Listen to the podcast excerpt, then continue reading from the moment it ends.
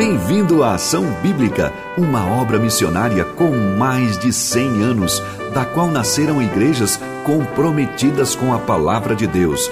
Essa mesma palavra nos diz: Feliz o homem que me dá ouvidos.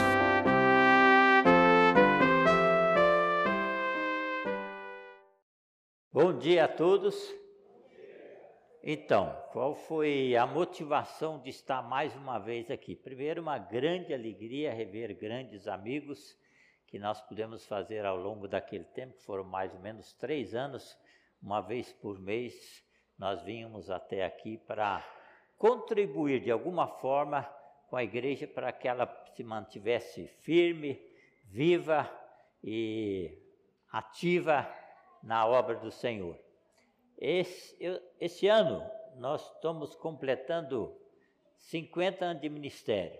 Então, pessoas aqui que estão nos visitando hoje, o doutor Eugênio levanta, por favor.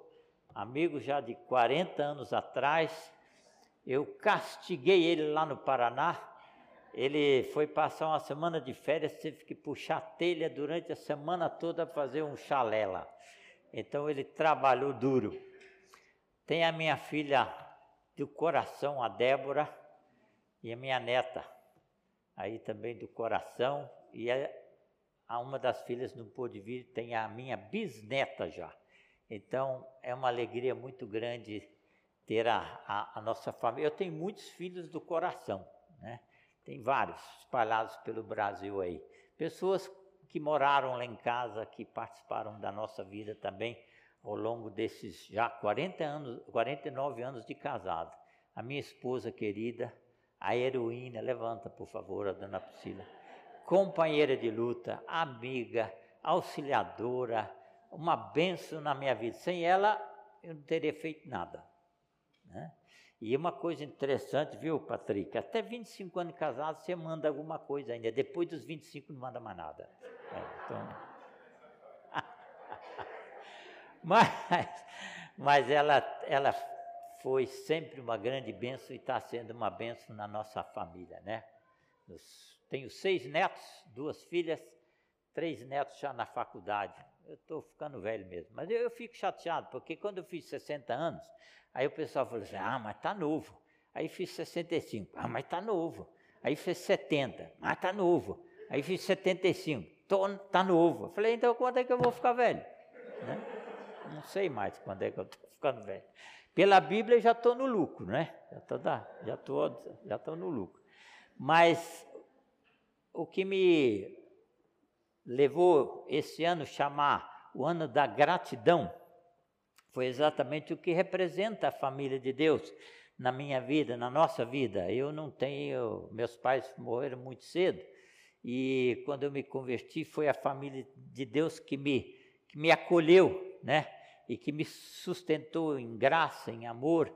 Então, isso me deixou, é, é, eu considero a, a Igreja de Cristo, a família de Deus, uma, uma benção muito grande aqui nesse mundo. E nós sabemos a, a razão pela qual a igreja existe, né? Ela, ela realmente detém o inimigo, né? Ela não permite que o inimigo se manifeste plenamente, porque a igreja é habitada pelo Espírito Santo né? Nós somos habitados pelo Espírito Santo. Nós temos não um espírito de covardia, mas um, um espírito de poder e de moderação. Ah, falei com o Patrick, ele com muito carinho né, e muito amor permitiu que eu estivesse aqui hoje, porque primeiro para agradecer os irmãos pelo carinho que eu recebi aqui e continuo recebendo por todos vocês, né? Agora mesmo alguém falou assim: hora que você vier aqui, você pode ir lá em casa é, comer com a gente, né? Então eu estou pensando em passar um mês lá. Brincadeira. Mas isso é tão gostoso, tão gostoso, né? A gente ter a família de Deus. E não importa onde você está, em qualquer parte do mundo, quando você se identifica como crente no Senhor Jesus Cristo, você tem uma família. Né? Tem alguém presente com você. Isso é uma benção. A outra razão pela qual eu eu estou fazendo esse projeto, que são mais ou menos 28 igrejas que eu quero visitar, agradecer né, o carinho que elas tiveram e o apoio que nos deram para o nosso ministério. É, é, a outra razão é desafiar a igreja a procurar memorizar a Bíblia, capítulos, versículos, livros da Bíblia. Eu comecei a, a memorizar faz poucos anos, depois que eu vi um, um, um, um, uma reportagem de Tony Ramos, que memora muitos textos para novela, para filmes, para teatro, e aí me veio a ideia, Deus, né? Acho que deu uma tocadinha em mim e falou assim: olha, por que não decorar livro da Bíblia? A Bíblia tem 31.103 versículos. Se você decorar dois versículos por dia, em 45 anos você decora a Bíblia. Eu já estou com. É, fácil. Eu já estou com 77, quer dizer, podia ter decorado a Bíblia já. Mas comecei muito tarde. Aí você fala, mas é doido? Não, Deus te deu uma mente que é capaz de memorizar, pelo menos, a capacidade que você tem de memorizar pelo menos 50 vezes a Bíblia. Então ninguém pode chegar diante de Deus e falar assim: não, sabe o que é? Eu não tenho capacidade, eu não tenho na minha cabeça não funciona. Mentira. Você tem capacidade, né? Você tem muita capacidade. Você tem capacidade para memorizar 50 vezes a Bíblia. Né? Ah, de, alguém disse que todas as informações da internet podem ser colocadas na nossa mente. Há muitos anos atrás, o maior computador ficava lá em Bruxelas e era um troço imenso. E naquela época eles falaram que a nossa mente era mil vezes mais capaz do que aquele computador. Né? Então, ninguém vai poder chegar diante de Deus e falar assim: ah, não, não consigo. Não é verdade. Pode ser que você tenha alguma dificuldade, mas a, todos nós temos capacidade sim, tem que ser perseverante. E qual o valor da memorização? Salmo 1, o que que fala? Né? Bem-aventurado os que, andam no, que não andam no conselho dos ímpios, né, nem se detêm no caminho dos pecadores, nem se assentam na roda dos pecadores. Antes tem o seu prazer na lei do Senhor e nela medita o quê? Como é que você vai meditar numa coisa que não tem lá dentro? É incoerente, né? A gente lê esse salmo e não pensar naquilo que ele diz, né? A palavra de Deus ela é viva, ela é eficaz, ela é mais cortante do que espada alguma de dois gumes, apta para dividir alma e espírito juntos e medula e discernir os pensamentos e propósitos do coração. Né? Ela é permanente, né? ela é eterna. Então, a palavra de Deus ela tem um poder, conforme Romanos 12 fala, de transformar a nossa mente, de renovar o nosso entendimento. E você não tem como pensar como Deus pensa, agir como Deus age, que é o desafio que a Bíblia coloca para cada um de nós, se a gente não tiver a palavra de Deus como prática no nosso dia a dia. Então, a palavra de Deus, ela é a maneira pela qual Deus fala ao meu coração, ao seu coração.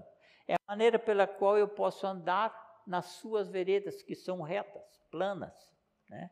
e são eternas. Então, a, a, a palavra de Deus tem como é, é, principal objetivo moldar o nosso coração, produzir no nosso coração, na nossa mente, o caráter de Cristo, através da ação do Espírito Santo. Então, eu gostaria de desafiar, porque os dias estão sendo difíceis. Nós estamos chegando em momentos é, que nós vamos ser checados pela nossa fé. E, inclusive, quem sabe, mortos por causa da palavra de Deus. Já se sabe, por exemplo, na China, eles estão produzindo uma Bíblia segundo né, o Partido Comunista da China, onde Cristo não é Deus, é simplesmente um homem. E então, se você não tiver a Bíblia do partido, você vai sofrer sanções, ou seja, perseguições, ou seja, quem sabe até a morte. Né? Então é bom memorizar. Eu conheço uma igreja que memorizou a Bíblia toda, porque o dia que não puder mais carregar a Bíblia, né, a igreja tem a Bíblia na mente. Então, eu vejo que é importante também para a nossa fé, né, e para a nossa segurança, para que sempre a gente tenha aquilo que é de melhor que existe no mundo, é a palavra de Deus.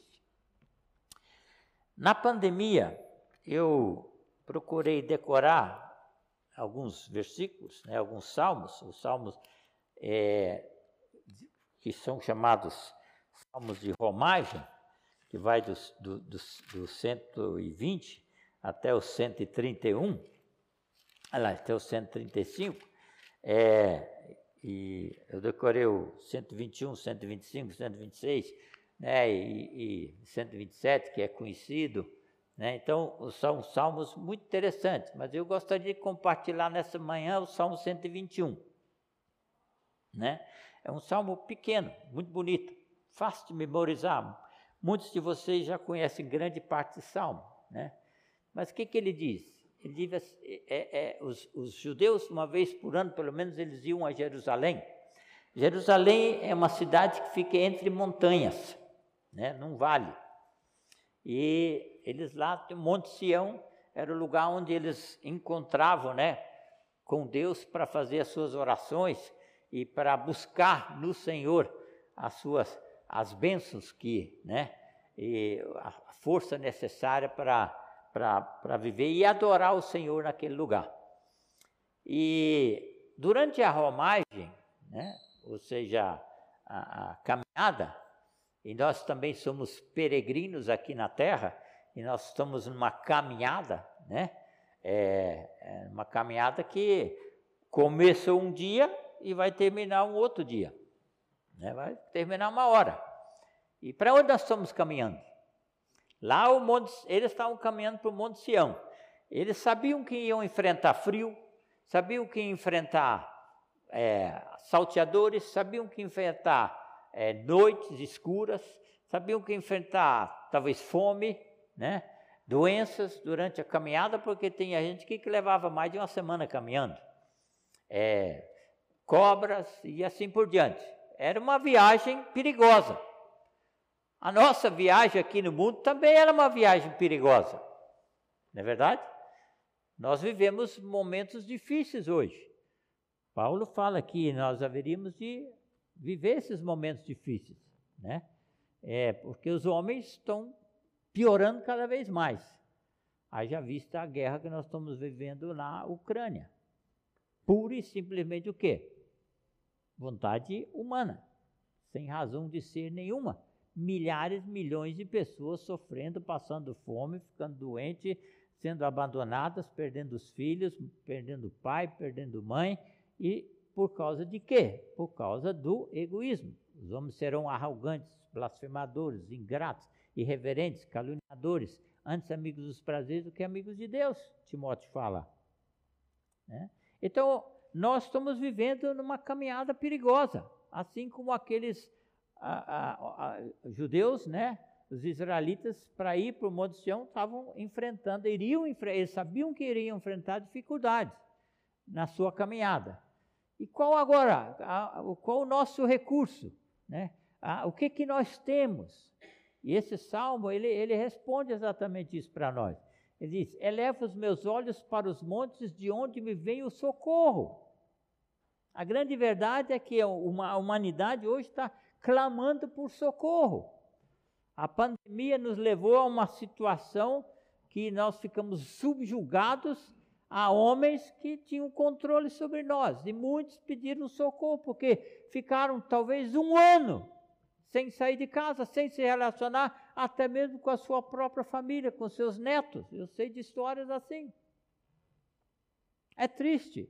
E, consequentemente, as pessoas não se abraçavam, nem se visitavam, não saíam de casa, não via os netos, não via a família, não via a igreja, porque estava limitada a vinda para a igreja, fechada a igreja. E a Bíblia fala: olha, no final dos tempos o amor vai se esfriar. E eu vou dizer, essa pandemia fez com que o amor se esfriasse entre os irmãos, entre as famílias. Infelizmente. E nós não vamos parar por aqui. As coisas ainda vão piorar mais. Logo, logo vem uma outra situação. Então, eles, qual, é a, qual o recurso que eles tinham? Qual a saída que eles tinham para aquela situação que eles estavam vivendo? Para a situação que nós temos. Eleva os meus olhos para onde? Para os montes. De onde me vem o socorro? E o meu socorro vem de quem? Ele vem do Senhor. Esse Senhor não é qualquer um. Esse Senhor é aquele que fez os céus e a terra. Alguém disse que o, diâmetro do universo, o diâmetro do universo, tem mais ou menos 92 bilhões de anos-luz. Então você calcula quando você morrer, você não chegou nem perto ainda da conta, né? Mas é, é, é, é, é impensável, né? É incabível. Na nossa mente a gente não consegue é, é, determinar muito bem o que significa isso, 92 anos, é, de, bilhões de anos de luz. A luz é de 300 mil quilômetros por segundo. Então, é, toda, mas esse é o universo. Quem criou esse universo? Foi Deus. E ainda iluminado com estrelas, né? enfeitado com estrelas. Alguém disse que o número de estrelas né, é semelhante ao número de grãos de areia existente em todas as praias do mundo. O Brasil tem 8 mil quilômetros de praia, então você conta os grãos de areia de, do Brasil, que você não chegou nem, mas nem perto daquilo que a Bíblia fala que Deus criou todo o universo. As estrelas todas elas bem contadas, e quando ele as chama, conforme Isaías diz, nenhuma vem a faltar, porque ele é grande força e rico em poder. É esse Deus que está caminhando conosco na nossa caminhada aqui nesse mundo. É esse Deus que estava presente também na caminhada dos israelitas para o monte de Sião. Esse Deus que promete o quê? Que os nossos pés não vac vão vacilar. Né? Ele não dormitará. Não. Ele não permite que os nossos pés vacilem. Porque Ele tem cuidado de nós, Ele tem interesse em nós, Ele é poderoso para cuidar de cada um de nós na nossa caminhada, nas dificuldades que nós enfrentamos. Ao longo desses 50 anos de ministério, nós enfrentamos muitas lutas, muitas dificuldades, muitas lágrimas, muita alegria, muita provação. Mas Deus, através da Sua palavra, através da ação do Seu Espírito Santo, através do corpo de Cristo, fez com que nós pudéssemos permanecer firmes. Né? Tivemos muitas experiências, câncer? O joelho da minha esposa quebrou tudo. Eu fui diagnosticado erradamente aidético, né, nos anos 90. Foi triste. Já pensou? Pastor aidético. Olha que, que triste. Toda a vida trabalhei com jovens. 15 dias eu fiquei aidético. Foi uma luta muito grande, foi a pior experiência.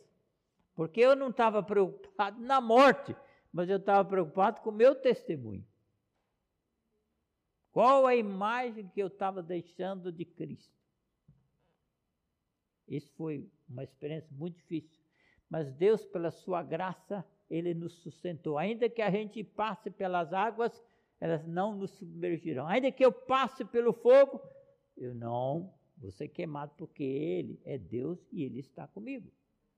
Ele não permitirá que os teus pés vacilem. Você pode andar de cabeça erguida como alguém que é mais do que vitorioso, em meio às provações. Esse capítulo 5 de Romanos que foi lido, ele fala isso. Né? Da, da, da perseverança que nós devemos ter em meio às provações. Ele nos dá a vitória. Ele nos dá a garantia. Ele nos dá a segurança. É Ele quem nos guarda. Ele é a nossa sombra, a nossa proteção, o nosso conforto, o nosso cuidado. Né? De dia não te molestará o sol, nem de noite a lua. Ou seja, existe uma palavra no, lá em 1 Pedro que chama imarcessível. Imarcessível, a palavra é um estado eterno de pleno conforto. Quando eu vivo na presença de Deus, né? quando eu confio a minha vida a Deus, coloco a minha vida no trono da graça de Deus, coloco o meu ministério no trono da graça de Deus, o meu casamento no trono da graça de Deus, eu vou ter dificuldades, mas eu vou sentir o conforto do Senhor. Me lembro quando meu pai morreu, eu tantas coisas aconteceram, não cheguei a tempo, não pude vê-lo, mas eu nunca me senti tão carregado quanto naquela situação. Até tem um livro, né, que foi escrito que a pessoa estava andando com Jesus, de repente ele se viu andando sozinho. E ele achou que Deus o havia abandonado. E quando então alguém falou para ele, ele olhou para trás só tinha duas pegadas. E Deus, Jesus falou para ele assim: naquela hora da dificuldade, eu estava te carregando no colo. É isso que Deus faz. Nos carrega nos seus braços. Os braços do Senhor são fortes, fortes, poderosos, que nos sustentam em qualquer dificuldade, em qualquer situação. É essa a experiência que a gente teve ao longo dos nesses 50 anos de ministério. E eu posso dizer para os irmãos, eu fui jovem e agora já estou velho, né? Cabelo branco. Tem gente que, o coitado do Sérgio, está perdendo o cabelo dele, não sei porquê. Desculpa. Né? Mas a, eu já sou, fui jovem e agora sou velho, mas eu nunca vi o justo o quê? Mendigar seu pão. Quando nós começamos o ministério lá no Paraná, muitas vezes a gente ia de, com dinheiro só de ida, não tinha o dinheiro de volta. Parava lá em registro, nem saía de ônibus, ia só, só para o banheiro, porque não tinha o din-din para tomar lanche. Mas nunca fez falta. Quando eu me consagrei para o ministério, um presbítero falou para mim, falou, você sabe que você está entrando no ministério, você sabe que você não vai ganhar dinheiro, né? Bom, eu falei, se eu quisesse dinheiro, eu continuaria a fazer o que eu estava fazendo, que era, queria fazer engenharia. Eu não estou entrando no ministério para ganhar dinheiro. Eu nunca ganhei dinheiro e nem quero ganhar dinheiro por causa do ministério, porque eu tenho caminhões de bênção que vale muito mais que dinheiro. Lógico que a gente precisa comer, a gente precisa viver, pode, pode passear, tudo bem, mas o meu coração não pode estar no dinheiro. Meu coração tem que estar no Senhor amar a lei do Senhor, buscar o Senhor. Tem um versículo no Salmo 119 que fala: Príncipes me perseguem sem causa, porém o que o meu coração teme é a tua palavra. E a palavra de Deus é que nos adverte, né? Para sermos sinceros, para sermos inculpáveis no meio de uma geração pervertida e corrupta, para sermos amáveis, para sermos fiéis, para sermos verdadeiros, para sermos justos. Vivendo assim, nós vamos desfrutar plenamente do conforto que Deus nos oferece. Como diz lá, depois de uma caminhada longa, né? Como é gostoso achar uma sombra, né? Ah, sombra e água fresca, né? Aquela sombra gostosa, né? É, lá no interior, na roça, uma das coisas boas, muita gente talvez nem conhece, mas tem uma folha chama folha do inhame. Ela refresca a água, né? Então, quando você está numa sombra e pega aquela folha de inhame, faz um chapéuzinho e toma água, aquela água parece que está mais fresca. É tão gostoso desfrutar dessa presença de Deus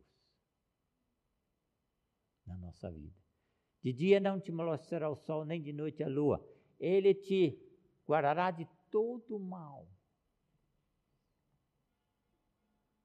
Ele nos guarda das artimanhas de Satanás, das ciladas de Satanás, das tentativas de Satanás de nos derrotar. E uma coisa pode estar certa: o maior inimigo de Satanás é você que é crente. Aonde que ele vai mexer? Na igreja, na sua vida. Porque você e eu somos instrumentos de Deus para proclamar as virtudes daquele que nos chamou das trevas para a sua maravilhosa luz. Eu e você somos testemunhas aqui neste mundo. Nós somos embaixadores de Cristo. Então a minha a minha, a minha a, a, vamos dizer, assim, o meu alvo, o meu objetivo tem que ser glorificar a Deus. E Satanás não quer que você e eu glorifiquemos a Deus, ele quer ser glorificado.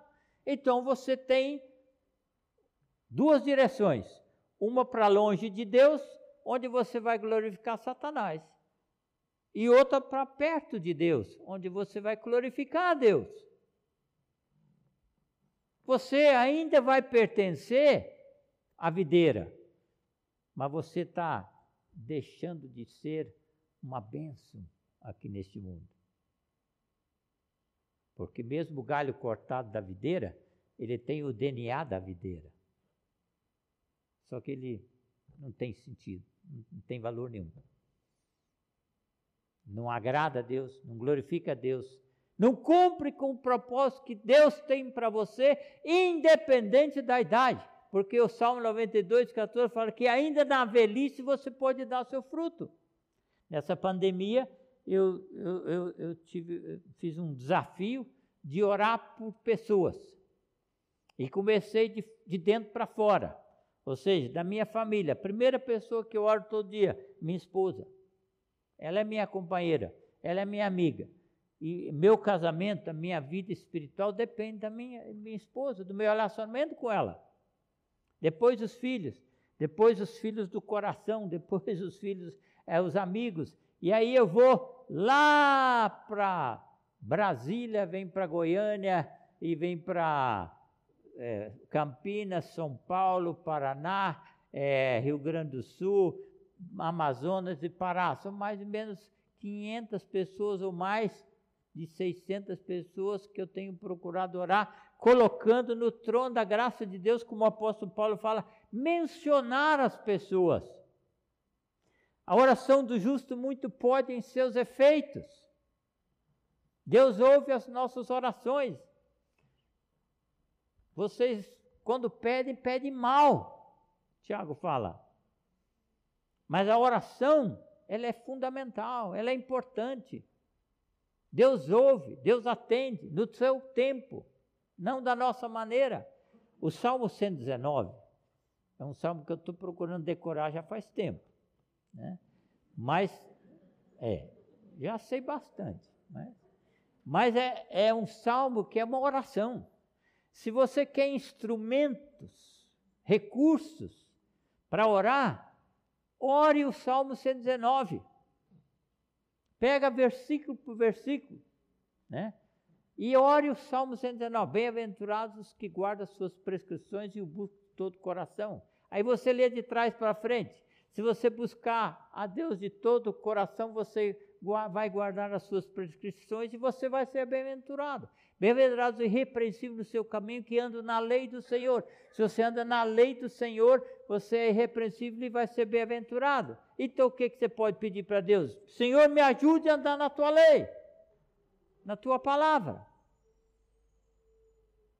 E você vai experimentar o que? A bem-aventurança, a verdadeira alegria, a verdadeira felicidade.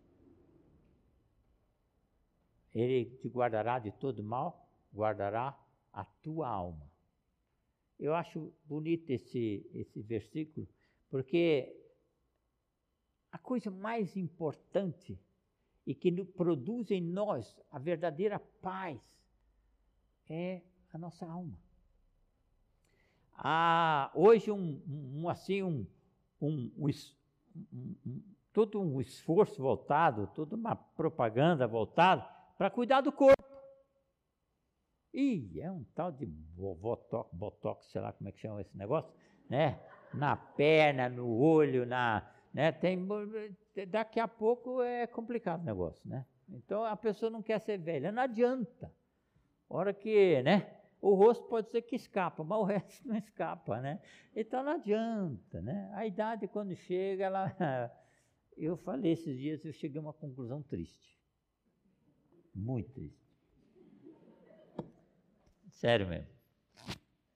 Não é para todo mundo, mas para alguns, a vida começa na fralda e termina na fralda. Não é triste isso? É triste. Mas é verdade. É realidade. Então a gente tem que saber conviver com essa realidade e procurar ser uma bênção na velhice. Ocupar a nossa mente. O nosso, a, nossa, a nossa mente é um, é um músculo, doutor Eugênio pode né, confirmar isso. É, é um músculo. Ele, quanto mais exercitado, mais ele funciona. Então, por isso que eu oro nominalmente por muitas pessoas, né, citando os nomes para exercitar. Procuro decorar todo dia. Eu leio mil vezes. O Salmo 119 eu já li pelo menos mil vezes. Né? Mas não interessa se eu guardo um versículo, dois. Né? Por exemplo, o Salmo 119, 50 diz: O que me consola na minha angústia é isso, que a tua palavra me vivifica. Porque a lei do Senhor é perfeita. Ele restaura o quê? A alma. Eu preciso cuidar da minha alma. Né? é porque um dia eu vou encontrar com o meu Senhor, face a face. Vou vê-lo como ele é. A minha esperança não está neste mundo, mas está na eternidade.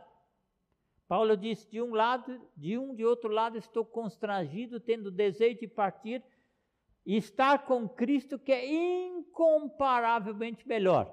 Mas se for necessário permanecer na carne, então eu ainda fico. Mas Deus é quem manda, não sou eu quem mando.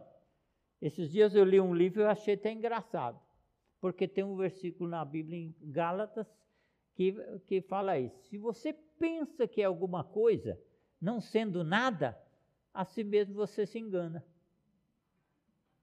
E esse livro falou assim: se você pensa que você tem alguma coisa, você está enganado. Você não tem nada.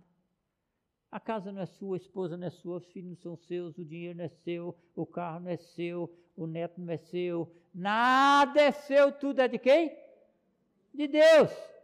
Aí ele me consolou o coração. Ele falou: Está vendo? Se você perder tudo, você não perdeu nada. Olha que beleza. Hã? É, não perdi nada. Eu não tinha nada. Então eu não perdi nada eu posso viver o quê?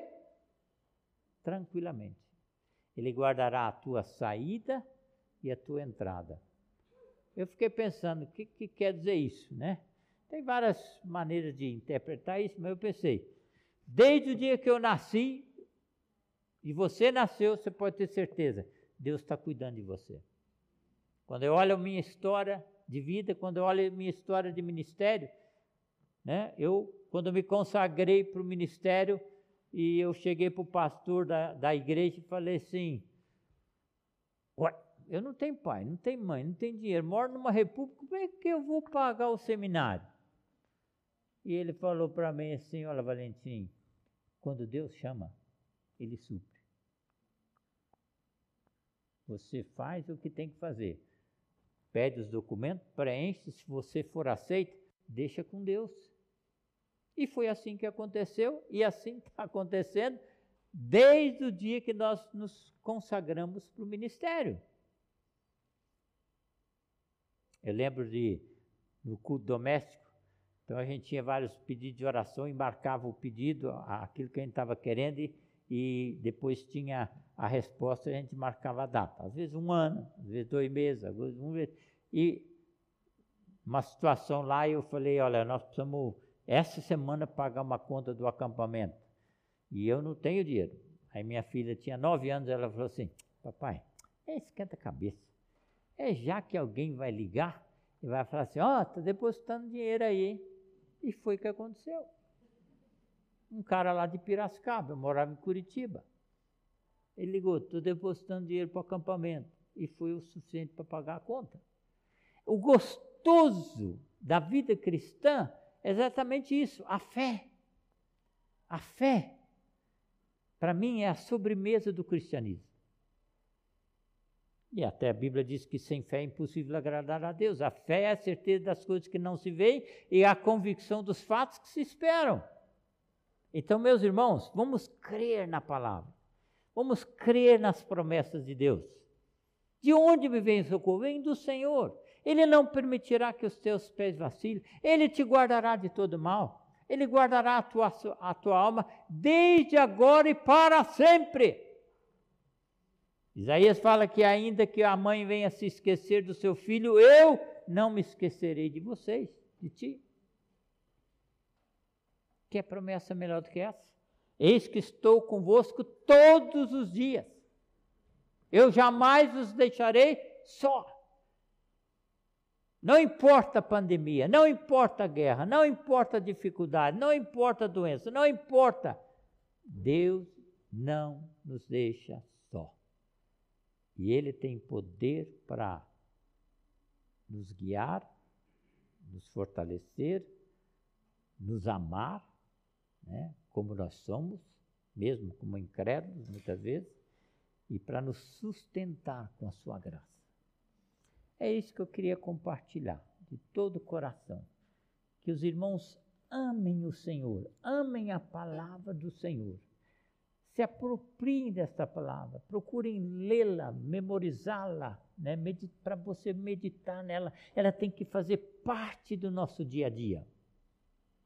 A santidade é um processo que acontece a cada segundo a cada segundo. É uma caminhada, a caminhada para a santidade é a vida toda. Mas ela é produzida na minha vida pela ação do Espírito Santo pelo meio por meio da palavra. Você é santo em posição. Isso ninguém tira de você. Mas você pode experimentar a santidade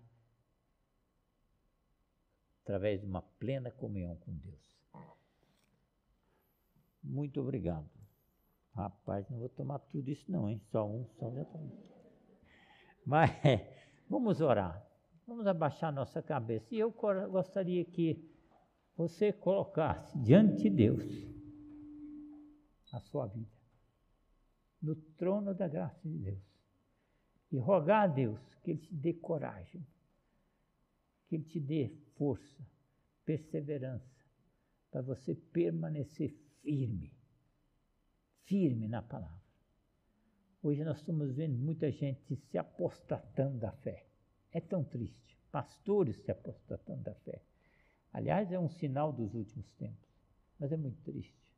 Não seja você um apóstata, mas seja você um servo, um escravo de Cristo, uma bênção neste mundo. Silenciosamente, depois eu peço para o Patrick terminar. Seja louvado o teu nome, Pai. Tua palavra nos vivifica, ela nos edifica, ela nos consola, ela nos enche. Obrigado, Pai, porque nós a temos e podemos lê-la, podemos ouvi-la sem restrições. Senhor Deus, obrigado porque ela foi proclamada e essa palavra jamais passará. É Senhor Deus, nós te adoramos porque temos tudo em Cristo Jesus. Amém. Nós nos tornamos filhos do Deus dos céus e da terra, do Criador dos céus e da terra, deste universo tão, tão infinito, por graça, Deus. O Senhor nos reconciliou, nós fazemos parte da tua família, do teu povo. E, Senhor Deus, nós reconhecemos as nossas faltas e pecados pela negligência de desejar esse relacionamento contigo. Pedimos perdão pela falta de prazer na tua lei, dia e noite. Senhor Deus, nos, nos revigora, nos aviva, Deus, nesse desejo de mais intimidade com o Senhor. Senhor Deus, toca nesta igreja para que haja, Deus, esse, esse a mais com o Senhor. Uhum. E que, de fato, o Senhor seja tudo em nós. Amém. Senhor Deus, tira o apego a qualquer outra coisa que não seja o nome do Senhor Jesus. Amém. Nos livra e nos guarda do maligno, Pai. Uhum. Guarda-nos de cairmos nas tentações. Que o teu nome seja honrado e glorificado através da minha vida, das nossas vidas, desta igreja. Senhor Deus, que tenhamos prazer em, em memorizar a tua palavra, em guardá-la no coração, na mente, não apenas como uma lembrança, mas para obedecê-la, Pai. É e para não perdermos o, o foco uhum. do que o Senhor deseja para nós neste mundo. Amém. Senhor Deus, vai, as coisas vão passar. Uhum. Mas o Senhor diz que as nossas obras nos, nos acompanharão. É e nós queremos, Deus, realizar cada uma das obras que o Senhor preparou de antemão para nós. Uhum. Queremos vivê-las, Deus. Queremos estar sintonizados com aquilo que o Senhor preparou para cada um de nós, para que sejam realizadas na força do Senhor, Amém. no teu poder e dirigidos pelo teu Espírito Santo. Uhum. Senhor Deus, que o Senhor incline os nossos corações para que a vida seja unicamente o Senhor Jesus. Amém Logo, não nós mais vivendo, mas o Senhor vivendo em nós. Amém. Que neste mundo, Deus, a tua igreja seja santificada para espelhar e espalhar a pessoa de Cristo, que é a única que pode salvar, que pode trazer alguma esperança eterna. Senhor Deus, abençoa o nosso irmão Valentim, a Priscila, abençoa a família. Abençoa, Deus, o ministério, que o Senhor continue usando o teu filho para despertar a tua igreja, para caminhar lado a lado com o Senhor. Abençoa aquilo que o Senhor tem colocado em suas mãos, que frutifique para a tua glória. Em nome de Jesus. Amém. Mais uma vez, muito obrigado. Se a gente não se vê mais, até lá em cima.